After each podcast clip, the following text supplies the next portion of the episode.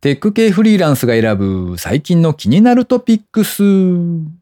今回は288回目の配信となります。実は、ルービックキューブ、カンペを見ながらしか解けないんです。カンペ？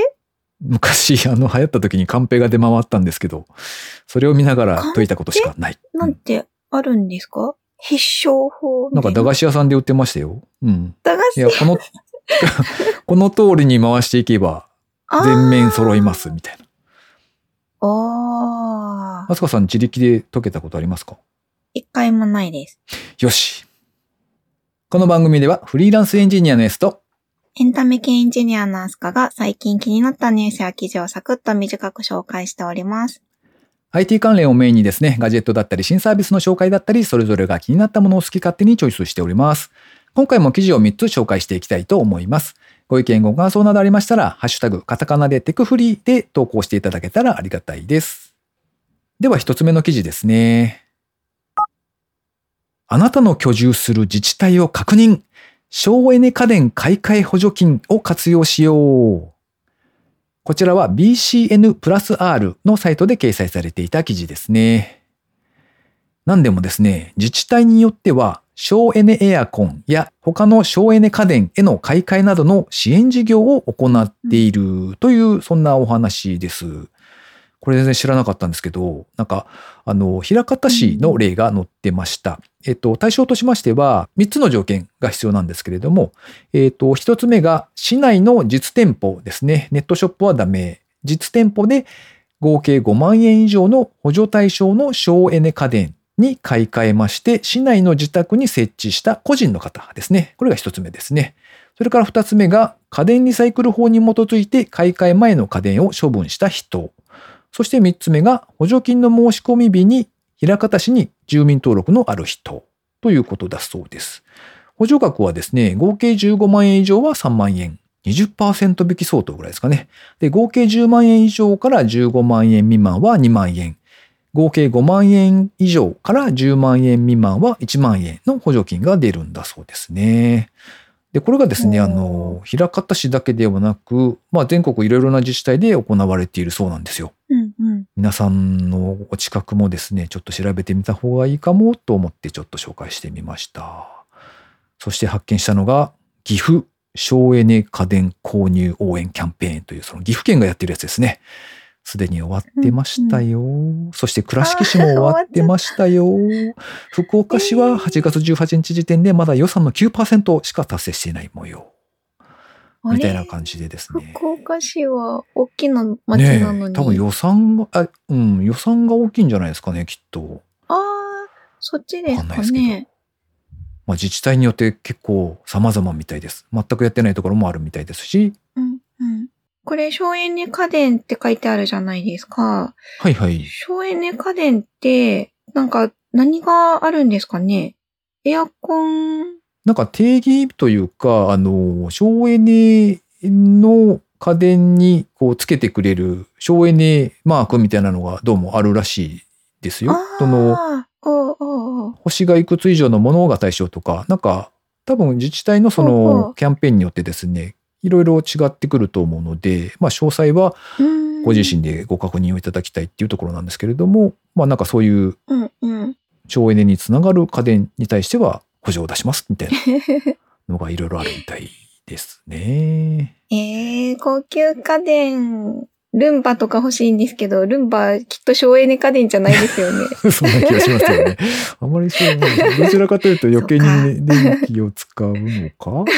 うん？うん？わからんな。わかんないけど。うんなんかね、うん、そっか、ダメか。まあだから大抵、あの、エアコンとか、あと、冷蔵庫とかうん。が対象になってくるみたいですね。そうですね。特にエアコンは、あのね、何十年も前から変えてませんみたいなの結構あると思うので、ん確かに、ありそ買い替えると、で日々の電気代が、特に今お値段高くなっててシう。ビアなのでうん、そうですね。ぐっと下がる可能性がありますよねう。ん。なんか大体8月10日でもう申し込み締め切りましたみたいな自治体が結構ちらほら見えてたので、なんか、なんというか。うん、あれですね、このあたりの情報格差は何何なんだろうというか、知らない人は 恩恵に預かれないという。うーんって思いました。はい。情報収集大事ですね。ねえ。多分あれですよ。回覧板をちゃんとチェックしようねっていうことなんじゃないかな。確かに、回覧板か広報誌みたいなのありますよね、地域の。うんああいうのに真っ先に書いてありそうですね。そんな気がしますね。はい。では、二つ目の記事、安香さんお願いします。東京ゲームショー VR2023 の舞台が公開。今年は天空に浮かぶゲームの国を旅しよう。モグラ VR さんの記事からご紹介します。9月21日から10月1日にかけて、東京ゲームショー2023の VR 会場がオープンするそうです。一応 PC と VR 機器と、あとスマートフォンからも、あの今年からアクセス可能になったそうで、ぐっと身近に、あの誰でも入れるなという環境が整ってきましたね。入場は無料なので、あの気軽に入れるかなと思います。これ東京ゲームショー、S さんは東京ゲームショーとかはご覧になったり行ったりとかってしたことあるんですか？ないです。なんか、あれこれ。昔あ、いつからやってるのかちょっとわかんないですけど、なんか、すごく子供の頃に、なんかそういうゲームのショーみたいなのが東京であるみたいなのを、多分小学何年生とかの雑誌なのか、コロコロコミックなのかわかんないわかんないですけど、うんで読んで、うんいいなぁ、めっちゃいいなぁと思ったのは、そういう記憶はありますね。ああ、ええそんな昔からやっているのか、ちょっとそこまで存じ上げないんまあちょっと違うものだとは思うんですけどね。はい。なんかそんなようなのが。うん、うん。で、この VR の会場が、なんか3回目なのかな、今年。うんうん去年やってたのは行ったんですけど、あの、あ、VR 会場の方ですね。あの、どこからでもアクセスできるので、で、で、VR の会場が、すごい良かったんですよ、去年のやつが。ほものすごく作り込まれていてですね。あ、の、なんだろう、こういう展示会みたいなものの VR 会場って、うん多分イメージするのが、こう、本当にホールを模したようなバーチャル空間に、あの、ポツンポツンとこうブースが、あの、リアルなものと同じような感じでブースがポツンポツンとあって、みたいな。うん、なんかそんなイメージだったり、うんまあ実際にそういう感じで VR 会場、あ、ですかね、やっぱり。うん、まあ実際そういう VR 会場を作られてることも多いんですけど、うん。この東京ゲームショウの VR 会場、めちゃめちゃ気合入ってまして。あの、こう、ストーリーがあるというかですね、ストーリーもあるし、あの、何でしょう、ゲーム、ゲームっていう感じですね。VR 会場といえど。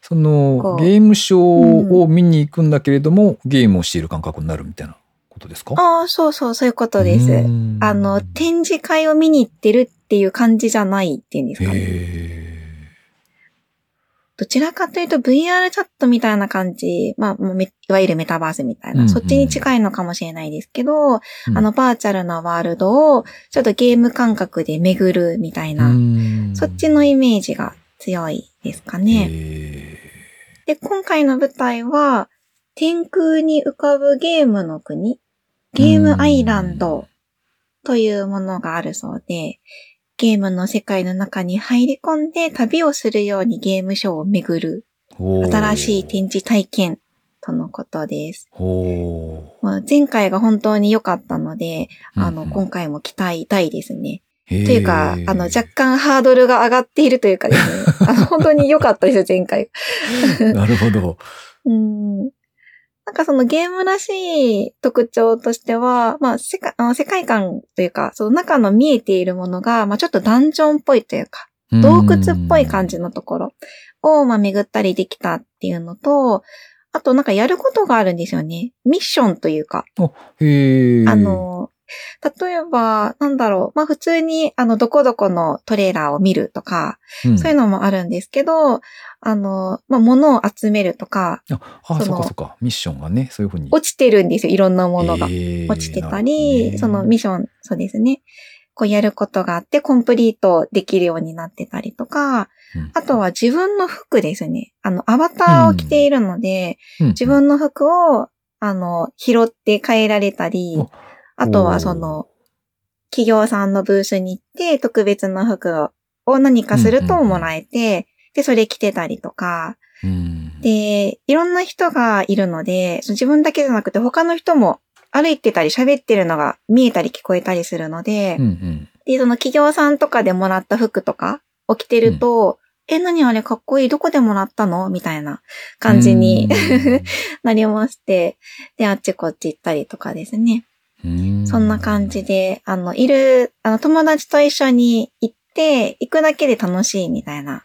うん空間だったんですよ前回が。へうんで、さらにさらに、あの、この記事に書かれていたのが、うんなんか、今回初の試みとしてって書かれているのが期待を盛り上げるんですけーどあの、複数のゲーム企業が合同で、メタバースならではのショーパフォーマンスを実施するって書いてあるんですよ、この記事。。へえ。気になりませんか？そうですね。ショーパフォーマンスだから、うんなんかこなんう、だろね、ライブでやるのかな？なんか何時から開演ですみたいな。う。で、みんなでうん集まっていくと、なんかそこでショーが行われるってこと？ですか気になねり。ますね。んそうで。すね。ライブ、あの前回はライブ系のものはなかったと思うので、かそっか。もしかしたらね、リアルタイムのものが何かあるかもですかね。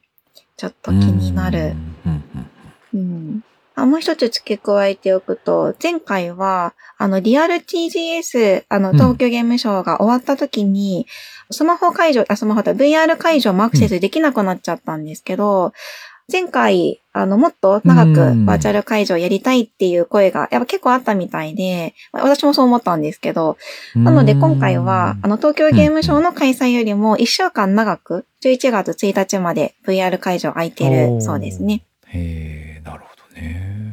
なんかあの、うん普段そんなにゲームはしない人なんですけれども、ここれはちょっと。楽しそうですね。行くだけで面白そう。そうですね。これでもなかなか悩ましいですね。その友達と一緒に行く、行っても楽しそうなんですけど、うんうんそうすると自分で好き勝手に見れないよ。ああ。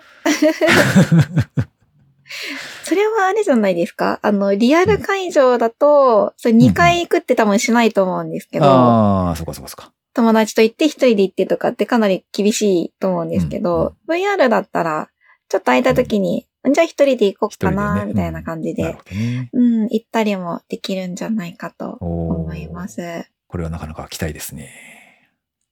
では最後3つ目の記事ですね。ネッシー、イギリスで半世紀ぶり大捜索、新技術で謎に迫る。こちらは日本経済新聞に掲載されていた記事ですね。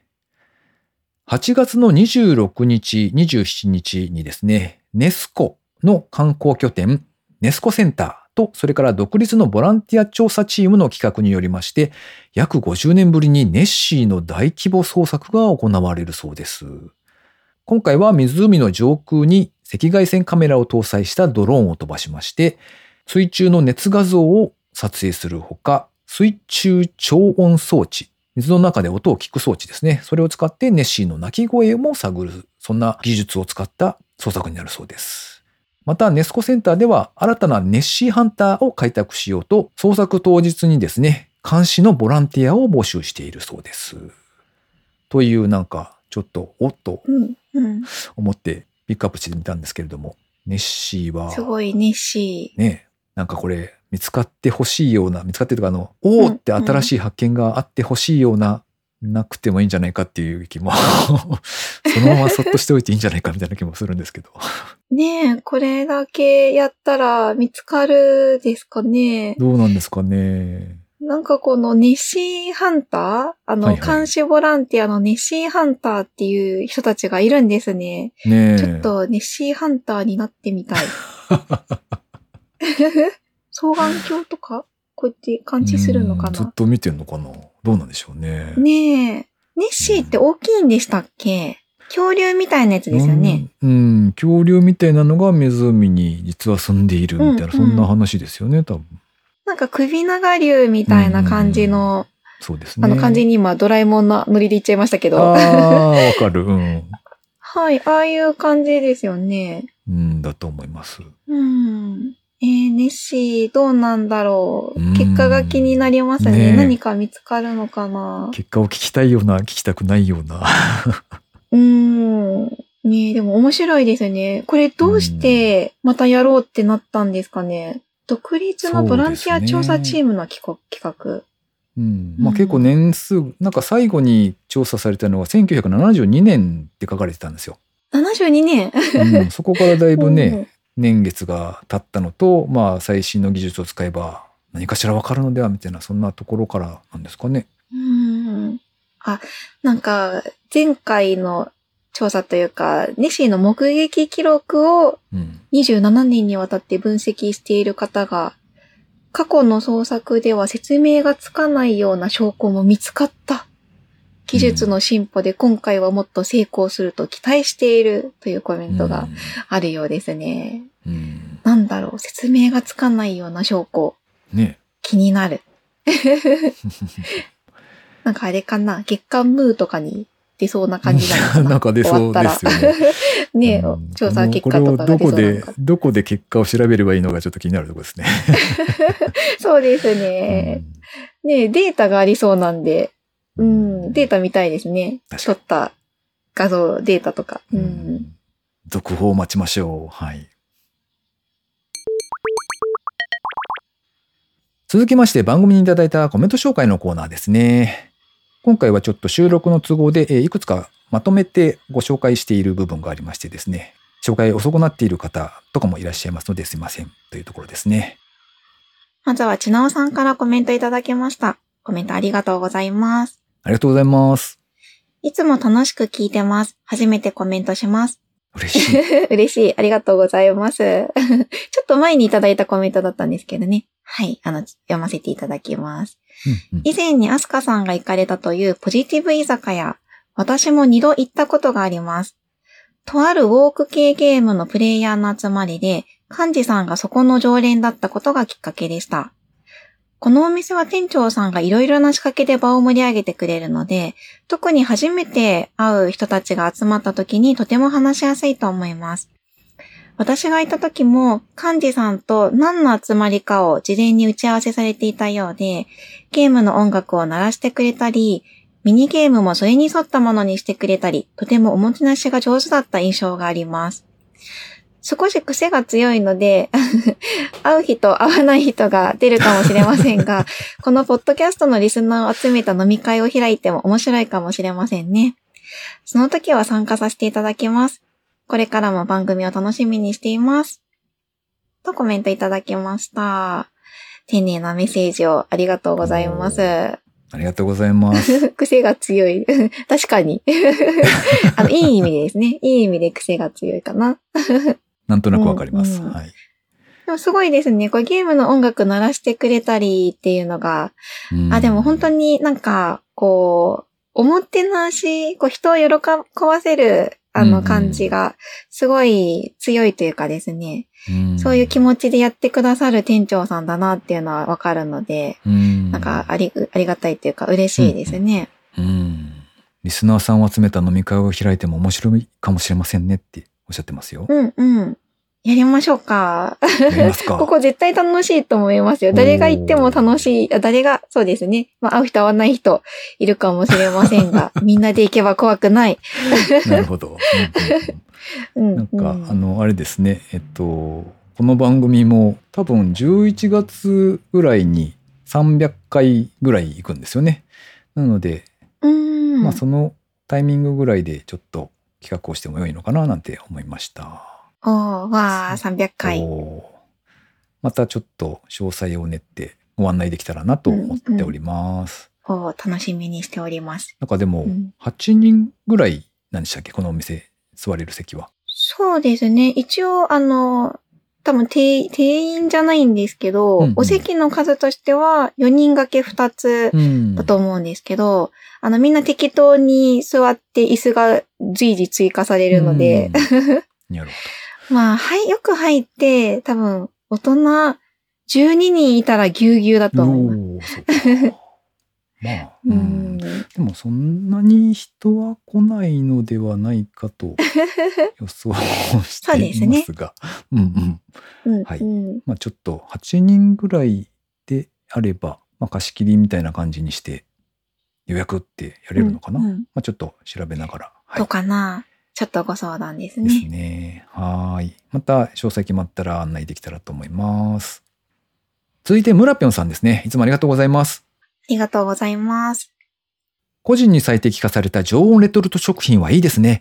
忙しい時にもかなり便利です。お値段が高めなので渋りそうですが、Amazon マーチオンデマンドでの申請ってかなり難しいんですかねサイトライ頑張ってください。私はまだ Twitter の更新はしてません。笑い。それから、高校生からエンジニアは人気なんですね。私の時代は圧倒的に公務員になりたいが多かったですね。うん青春18切符って格安で乗れる新幹線でしたっけ？変えたら乗り回したいですね。ビール用のグラスはジョッキとはまた違うんですよね。泡とかも綺麗な黄金比で作れるのかな大きくなくて小スペース。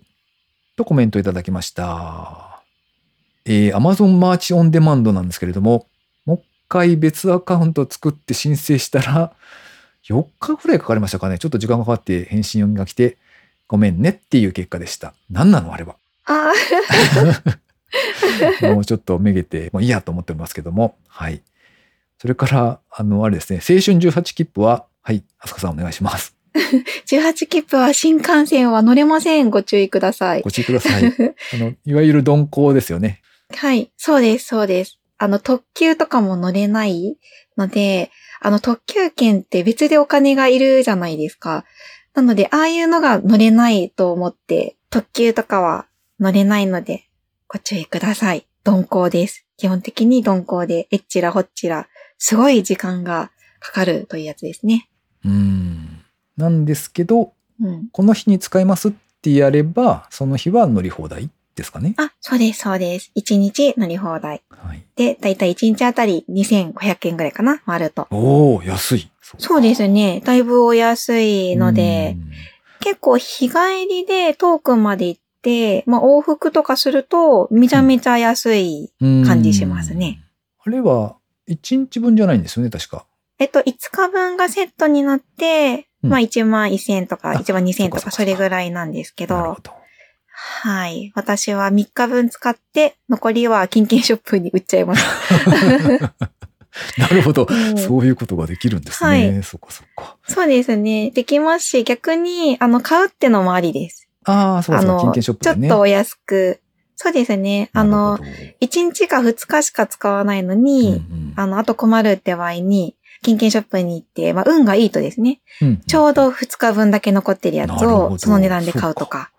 うん。それは、そうですね。往復で考えると、2日だけでちょうどいいってなりなりそうですね。そうですへね。ーあと、期限がギリギリになってくると、どんどんどんどん値段下がっていくので、もっとお安くいけある。そうか、期限があるんでしたっけそれ。そうですね。あのう、使用期間が決まっているので、るほど。その期限にギリギリになればなるほど、まあ、金券ショップでも値段が下がっていくので、よりお得なんですけど、でももうこれは運ですね。売る人がいればうん買えるというか、確かうん、っていうのもあります。よかったら、通常料金か、通常で、あの、JR で買うか、金券ショップを覗いてみてください。に。はい。続いて、水流さんからコメントいただきました。いつもありがとうございます。ありがとうございます。284回拝聴完了。きゅうり、ご近所さんからたくさんいただいてるんですね。食べるラー油をつけて食べるのも美味しいですよ。おう これ美味しそう。うん、確かに美味しそう、これは。うんトヨタのキャッシュバックが Amazon ギフト券。なんか時代を感じますね。続いて285拝聴完了。ワンハンドン、仕事の時にも使えそう。東急ホテルのお話、渋谷と札幌の値段差がすごい。我が家のツイッター環境、iPad は自動更新にしてたので X になりましたが、iPhone は手動更新なのでまだツイッターを支持しております。といただきました。うん。東急ホテル、渋谷と札幌の値段差はすごいですね。うん。こんなもんですかね。地域によって。まあねね地域の差というのは、そんなもんですかね、きっとね。ありますね。うん同じ同じホテルだけども。ねうん、このツイッターのやつ、うんうん。私、あの、ずっと鳥さん、青い鳥さんだったんですけど、うん。最近更新したら X になりました。おー、なってしまいましたか。ついに。なってしまいました。で、なんかみんながツイッターで、うんなんか X のアイコンが、うんなんか汚れてるのかと思って iPhone 拭いちゃったみたいなコメントが たくさんあった理由がわかりました。あなんかそういうのが書いてあって、はいはうんなんだこれ？と思ってたんですけど、い。うん。なんか X の、あそのうんアプリアイコンの X の裏にテクスチャー貼られてて。なんかのっぴり真っ黒じゃないんですよね。なるほど。ちょっと、こう何？こう、シワが入ったような、へえ。まあ、おしゃれな感じ？それなのか。ほう。へえ。な、になってて、で、私も、あ、汚れてるというか、なんかついてると思って拭いちゃった。で、よく見たら、あ、テクスチャだ、おしゃれ仕様なんだって思いましたね。んあれ、さん、X になってないですか？まだ。えーっと、ちょっとお待ちくださいね。確認してみますよ。うん、青い鳥ですか？あネれスさんの幸せの青い鳥は、まだ飛んでいってないんですね。あの、うん。アンドロイドだと、あれなんですよね。おホーム画面がおカスタマイズできるんですよ。で、そのカスタマイズされてるキットの中で、ある程度そのよく使われるアプリは、そのテーマに合わせてアイコンが用意されてるんですよね。あの、テイストが、こう、例えばあの、白黒のテーマにしたいっていう場合はね、アイコンも全部白黒になってたりとか、うんそういうカスタマイズ性が高いのごで、まあそういう風になっており、まだ鳥です。うん。でもタイトルは X っていうシュールな。あー、あー、なるほど。あ、じゃあまだ幸せが逃げてない感じですね。いいですね。幸せが逃げていない。戻ってきて、戻ってきて鳥ちゃん。は い今ほとんどの人の幸せの鳥が逃げてますけど。うん確かにね。そっか。うん。続いて浜さんからですね。いつもありがとうございます。ありがとうございます。287回拝聴いきなり名前を呼ばれてびっくりしました。あいみょん、ファンクラブ入っているのですが、恥ずかしながら、青春と青春と青春は知りませんでした。君はロックを聴かないのカップリングなんですね。シングルのカップリングを全部あいみょんプレイリストに入れました。とコメントいただきました。あいみょんプレイリストがあるんですうね。ん、なるほど。マイプレイリストが。なんか、ちょっと公開してもらって聞いてみたいですよね。マイプレイリストをね。そうですね。浜さんセレクト。うん。うんうん。そうですね。あの、紹介した歌は、まさにこう夏に、こう、君と恋が一緒にやってきたみたいな感じなので、多分、この後、浜さんも何かしら恋に落ちるんじゃないかな。多分。頑張って。ぜひ頑張ってくれ。うん。ということで、番組にいただいたコメント紹介のコーナーでした。リスナーの皆様、いつもありがとうございます。ありがとうございます。最後に近況報告のコーナーですね。あつかさん、最近は何かありましたか？最近はですね、前回の配信のお詫びと訂正をさせていただければと思いますあ。ららら、なんかありましたっけ、ゆるキャラのところ、話のところで、何の話やねんって感じなんですけど、あの、ソラヤンが好きだっていう話をしたんですけど、伊丹空港のソラヤンですね。ソラヤン、はい。ソラヤン。で、ソラヤン、うん私、ソラヤン、ソラヤン、好き、好きって連呼したんですけど、ソラヤンっていう名前が間違っておりました。ほら正しくはうん、ソラヤンです。嘘やんですね、じゃソラヤンじゃなくて、ソラヤン。これなんか。はい。あのー、関西に、あの、長く住んでたお友達に言われたんですけど、うん。ソラヤンだよ、みたいな。ソラヤンちゃう？みたいな。ソラヤンって言われて、え？って思って、で、なんか公式プロフィールにも書いてあるよって言われてみたら、確かにはっきり、あの、ラソラヤンのラうんうん。ラにアクセントがつきますってはっきり書いてありました。大変申し訳ございませんでした。ソライアンです。ソライアン。はい。ほら、はい S さんも言ってみてください。ソライアンです。ソラヤン。ソライ、違う。ソライアン。ソラヤン。そう、そう、そうです、はいそうです。うんソライアンです。これ次言うとき絶対悩むな、きっとな。あれどっちだ？うんうん。なんか関西の、あの、なんか二つ目にアクセントが置かれる感じが、なんかあるじゃないですか。マクドじゃなくて、マクドみたいな。おーあーあれを思い浮かべて、ソライアンうんうんって、ソライアンみたいな。ラであげてください。うんうん。なるほど。はい。もう覚えましたね。はい。うんはい。承知いたしました。はい。そんな感じでした。はい。はい。S さんは最近何かありましたか？最近はですね、あの、お盆入るちょっと前ぐらいですかね。あの、うんゲストハウスに行ってきました。おー、行きましたね。うん。かの有名なアスカさんとですね。お泊まりに。お泊まりにっていうか、あの、あれですね、うんゲストハウスなので、えっ、と、うんなんでしょう。ドミトリーでしたっけ、ドミトリー相部屋のタイプの宿ですね。うん、うん。で、えっと、男女混合のところに僕が泊まり、飛鳥さんは女性専用のドミトリーっていうのがあって、そちらで泊まってっていう感じですね。なかなか新鮮で、あの、た新鮮というか、すごい久しぶりだったんですよ。あの、すっごい。い昔に、うん、うん。ユースホステルってわかります？あ、わかりますよ。なんか昔の、うん わかります。それこそ深夜特急とかによく出てくる、あの、うんユースホステルですね。安宿っていう感じの。そうそうそうそうそう。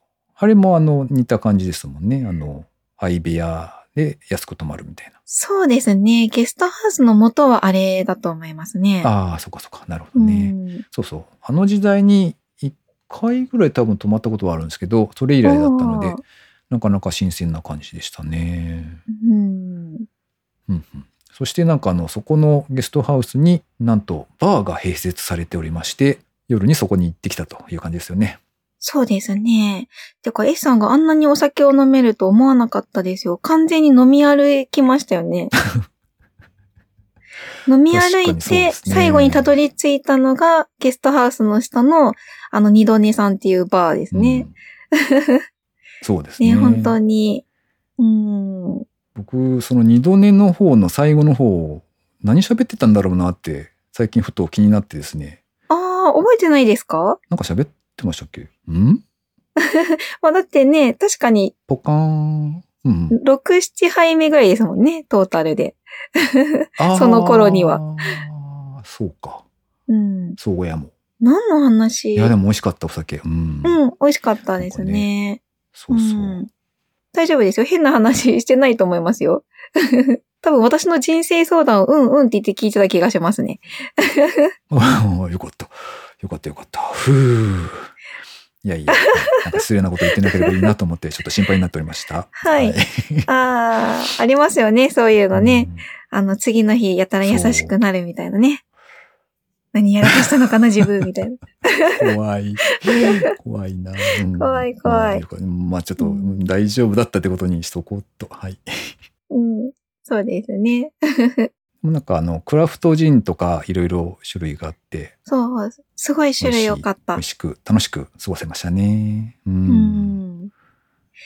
なんかそうですね、その下でめっちゃ飲んでいたので、あんまりリビングとかには行けなかったですが、次の日とかはね、あの他の。の旅人の方がいらっしゃいましたよね。うんうんうん。そうですね。なんか、音楽のライブを聴きに来たよ、みたいなお兄さんとかがいらっしゃって、うんちょっぴり喋ったりして、なかなか面白い時間でしたねう。んなんかああやって旅に出たくなるんですよね。どこから来たんですか？って言って、こう、あっちから来たよ、みたいな。で、途中に泊まったここが良かったよ、みたいな話を聞くと、ああ、じゃあ次そこ行こうかな、みたいな話だったり。